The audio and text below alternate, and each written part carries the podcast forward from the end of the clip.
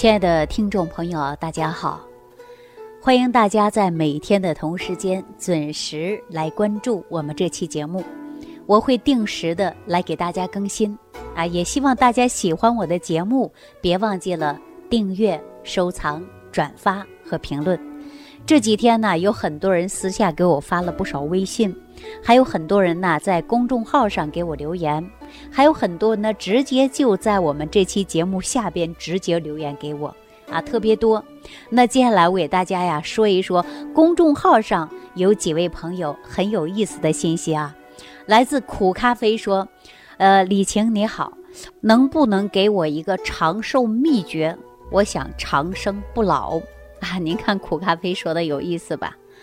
想让我给他一个长寿秘诀，想长生不老。我直接在底下给他评论呐，我说我不是道家啊，我不是炼仙丹的。如果炼仙丹呢，也许你能找上太上老君，能拿到长生不老的仙丹啊，也叫灵丹妙药。我给他回完信息之后啊，这位朋友也特别搞笑啊，就给我发过来很大的一个笑脸图片。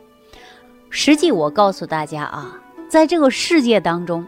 他都没有长生不老之说，啊，您看我们过去很多人追求长生不老，啊，渴求的各种仙丹之术，是吧？那都是过去小说当中也不少描绘这些玄学。但我们说人怎能够达到健康长寿呢？那健康的四大基石啊，那给大家说的都很清楚啊。说要想长寿啊，我们却有这样的一句话。我不知道大家伙儿听没听过啊？说乌龟的寿命就很长，这俗话说“千年王八，万年龟”啊。为什么说乌龟能活那么久呢？在中医来看呐，乌龟长寿是因为它消耗能量消耗的慢，而人体当中的阳气就是人的能量，所以说节省人的能量就是少耗于阳气。就是给我们自己补充阳气，这样就可以健康长寿啊。也可以说，生命啊，在于静静的慢慢来养。那你看乌龟就喜欢静吧，它行动也很慢啊。相应的情况下，它消耗体能也慢，所以说它就长寿。那按中医来讲啊，就是补阳气，减少消耗人的能量，这就是一个长寿的秘诀。对不对呀？那怎样才能补充人足够的元气和阳气呢？好，针对这些话题呀，我以后来给大家讲。那么接下来呀，我们继续看一下公众账号的留言信息啊。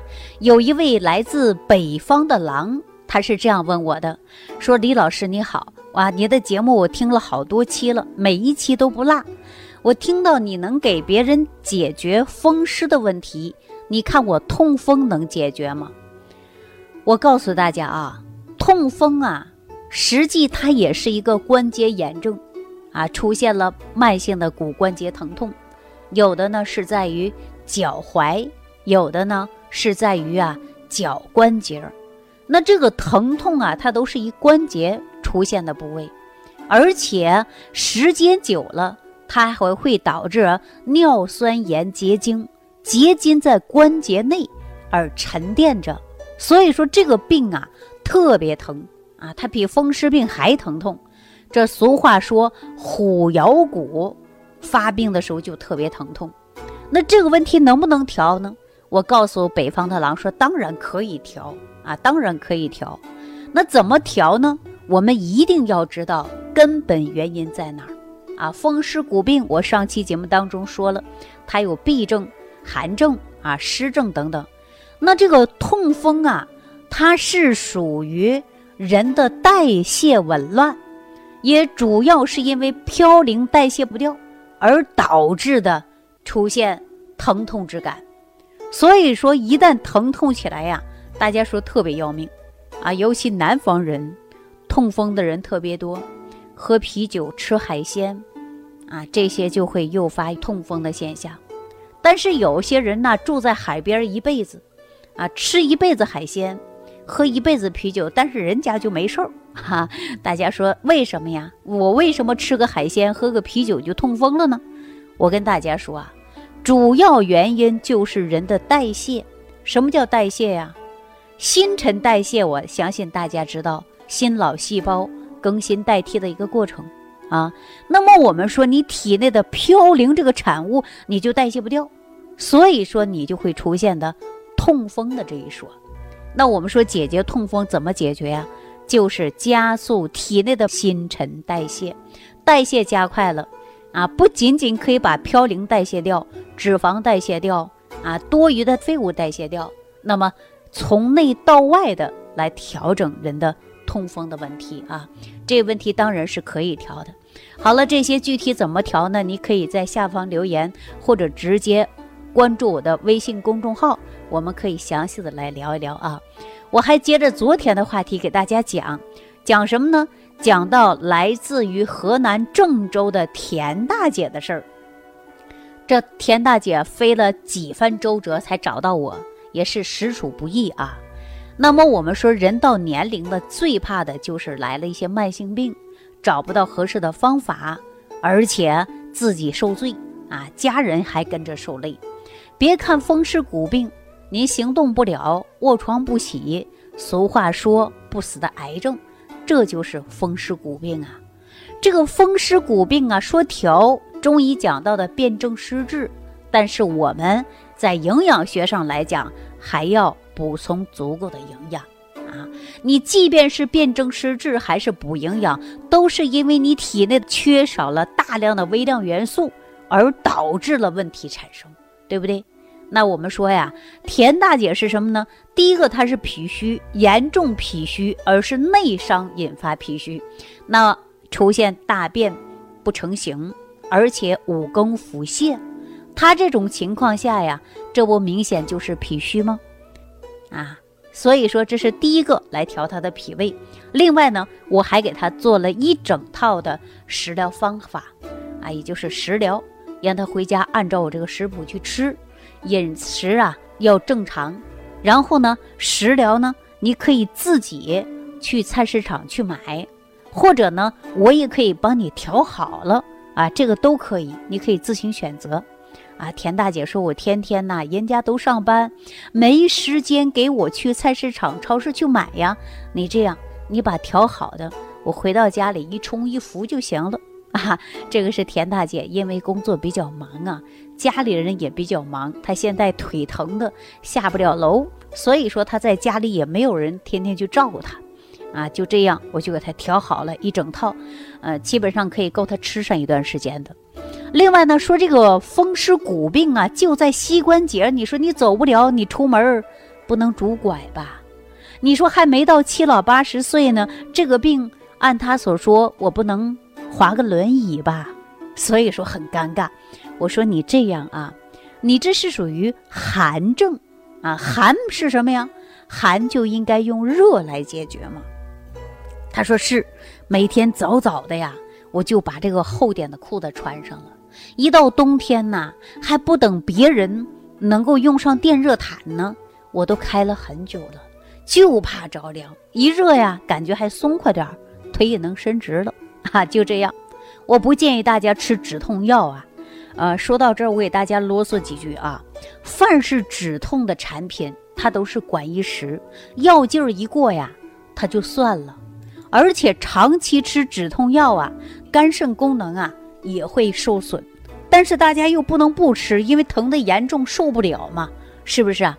所以说风湿骨病啊，如果治疗的不得当，就会引发关节。肌肉、骨骼，它会导致不同程度的功能障碍，还有呢，畸形，可能还会留下后遗症啊，影响生活和你的劳动，那给人带来了一种精神上的啊这个折磨。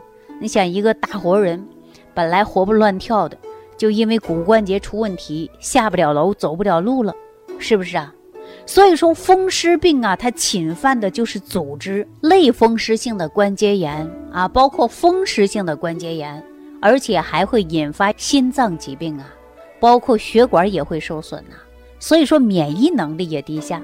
你看西医学当中说的很清楚，风湿骨病啊，它是属于免疫功能低下，而且抵抗不了风寒湿邪侵入，引发骨关节疼痛。那中医来讲呢，不光是风寒湿邪，还会说肝肾功能有问题啊，肝肾功能亏虚，对吧？就会引发风湿骨病。但我们现在很多人用过一些临床药物，都是属于强行的止痛的药物，比如说双氯灭痛啊，还有呢强地松啊，我相信很多人都用过。是吧？这些风湿骨病的治疗啊，还有很多人出现联合用药，但是呢，作用都不大，都是暂时性的缓解。那么，针对于风湿骨病来讲啊，我们八十年代开始，国家就发现很多这个问题了啊。西方国家也同样有。你知道为什么国外卖假肢卖的那么凶吗？因为一旦出问题，他们可能会截掉腿。啊，那我们说国内来讲呢，通过中医来调，哎，调养，那么我们很多人把风湿骨病的问题就得到解决了，是不是啊？还有呢，我们人一旦出现这些问题，都不能忽略，风湿骨病不是你贴几块膏药就能得到解决的。我上期节目当中啊，给大家说的很清楚，因为风湿分为好多种类型，不同的症状。不同的风湿表现，不同的表现，当然有不同的解决办法啊。那也希望呃，听众朋友，你有任何问题，都可以在屏幕下方给我留言，我会针对你的问题来给你解决。尤其现在是秋天啊，入秋了，大家一定要注意保暖，而且秋高。气爽也会出现呢，气候比较干燥，很多人有过敏性的鼻炎呢，啊，还有呢风湿骨病啊，以及慢性的心脑血管疾病啊，在这个季节当中啊，都会陆陆续续的出现。那如果针对这些问题呢，我们如何能够预防呢？好，下期节目当中我来给大家详细讲解。感恩李老师的精彩讲解。如果想要联系李老师，您直接点击节目播放页下方标有“点击交流”字样的小黄条，就可以直接微信咨询您的问题。祝您健康，欢迎您继续收听。